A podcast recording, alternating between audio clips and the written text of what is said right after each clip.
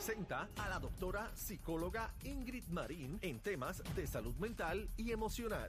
La manada de la Z con nuestra psicóloga, pero antes Daniel tiene un saludito a, a quién es que vamos a hablar. Oye, tengo una niña bella y preciosa que Papito Dios puso en mi camino. Se llama Fabiola, es de Carolina y ahí en la cancha de Carolina ella se sienta con, con mi Fabi y la adoptamos. Esa es mi Ah, sobrina. es otra Fabi. Es otra Fabiola. Es una negrita bella y preciosa que amo y quiero con la vida. Así que Fabiola, besito, de Pero- parte de tu tío. pero más tranquila que, que Fabi, Sí, es tu esposa, porque Fabi, tu esposa, eso No, es- Fabi, ya, es- yo soy- Qué es- barbaridad. Eso es tremendo. Dejen de estar calumniando a Fabiola. Pero Fabiola, favor. te amo, mi amor, de parte de tu tío político, Aniel Bueno, es Rosario. lo que yo me dejo ya por lo que dice Titi Daniel. bebé, titi bebé y tío cacique. y que tío no se Cacique. Ah, pues ahí estamos. Oye, Ahí. saluda a Carlito, el barbero pelotero, y recibimos a Ingrid. Mi amor, bienvenida. Doctora Ingrid Marín. Gracias, gracias. Un placer estar aquí con ustedes como todos los lunes y hoy vamos a estar hablando de cómo reconocer cuando nos- nuestros hijos pudiesen estar en malos pasos. Ave María, qué Tuvimos la semana pasada la lamentable noticia de estas dos jóvenes de 15, 13 años, otro, otro niño de 15 años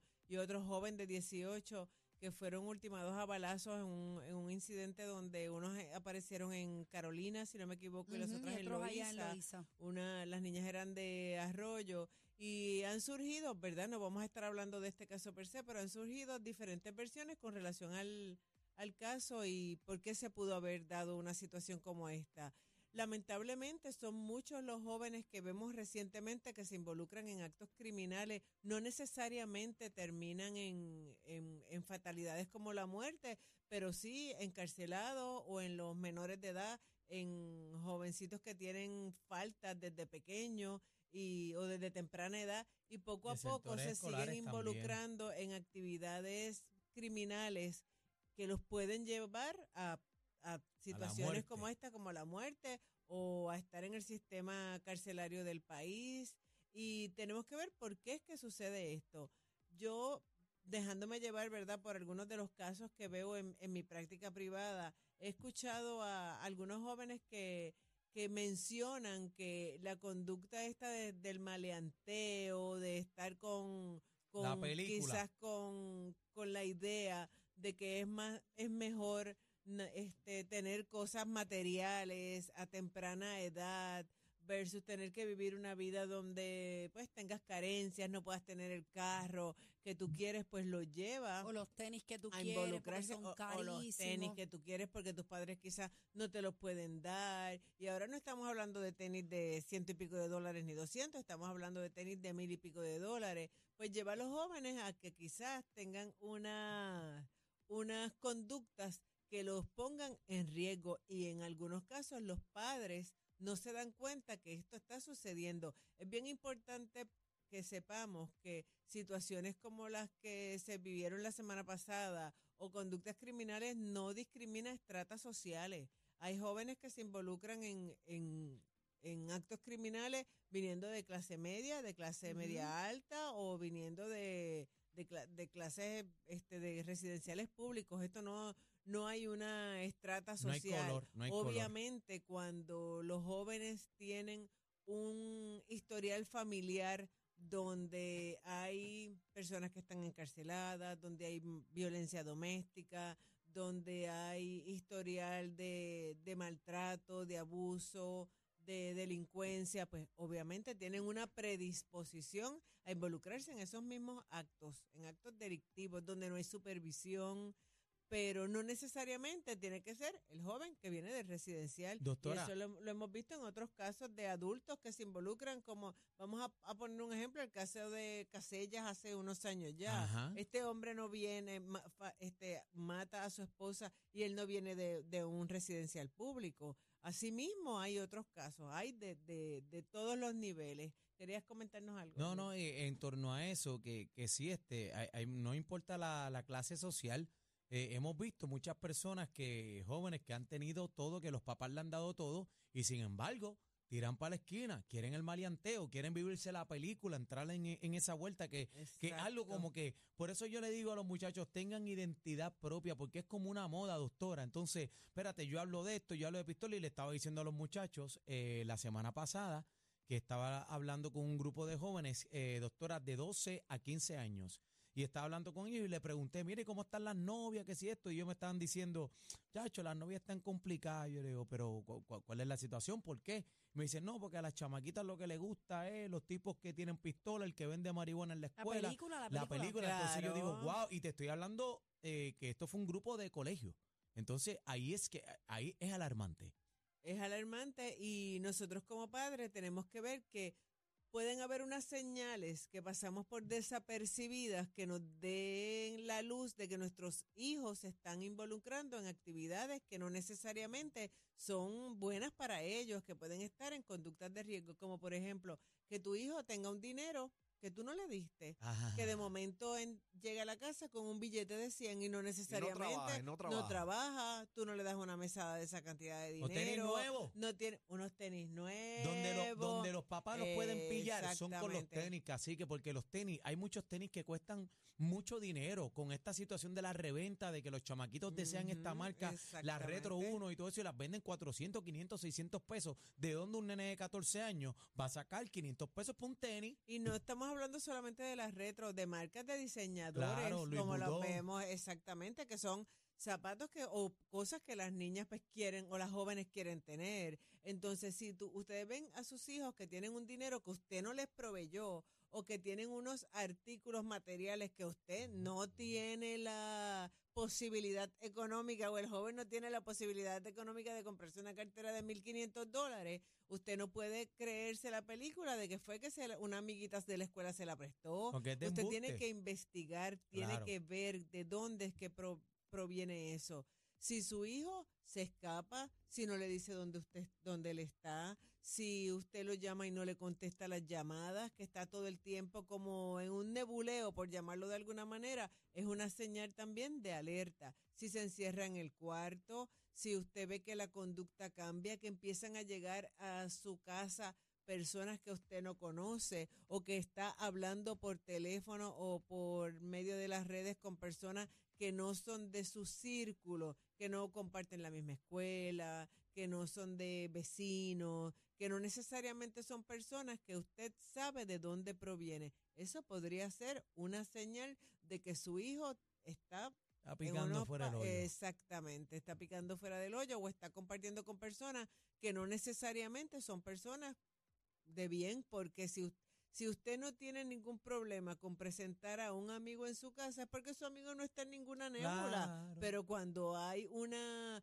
hay un, Una un- resistencia, una ese que a, ellos que le- a que presentarlo, pues es algo. Si se muestra retante, agresivo, empieza a bajar las notas, empieza un patrón de ausentismo escolar, sobre todo cuando la- los estudiantes están en escuelas públicas, donde el sistema de asistencia no es igual que en un colegio, porque en un colegio su hijo no va, lo van, ¿verdad? No va tres días, lo van a llamar.